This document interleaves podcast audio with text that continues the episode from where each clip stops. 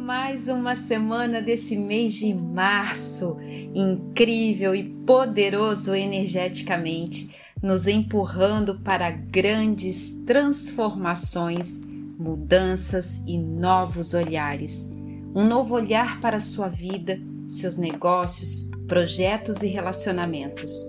Mas tudo se inicia com um novo olhar para si mesmo. Ciclos novos exigem que possamos ter um olhar novo sobre nós mesmos. E o que seria esse novo olhar?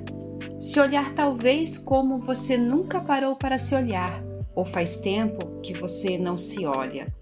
Quando foi a última vez que você parou na frente do espelho e ficou olhando profundamente nos seus olhos? Quando foi a última vez que passou um creme vagarosamente no seu corpo ou apenas acariciou a sua pele, observando cada detalhe. E eu estou falando aqui não de se julgar, olhar-se no espelho e avaliar as suas rugas, como a minha pele está manchada, ou tocar o seu corpo julgando, nossa, quanta estria, celulite, gordura localizada e assim por diante.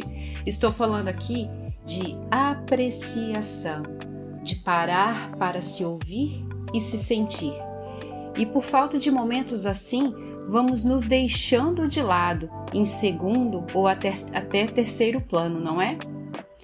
Nos perdemos em que temos que fazer o que gostaríamos de fazer, vamos nos sentindo cada vez mais, ansiosos, insatisfeitos, tristes e desalinhados da nossa essência.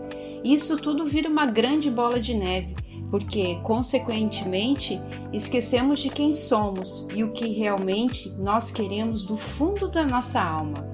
A vida não é sobre o que os outros esperam de nós, o que a sociedade espera de nós, e sim sobre quem nascemos para ser. Quem você nasceu para ser? Você sabe me dizer? Se sim, excelente, corra atrás de ver isso. Se não, é hora de avaliar profundamente a energia desse mês. Ela está propícia para isso, afinal, como escreveu Tom Jobim na sua música, são as águas de março fechando o verão.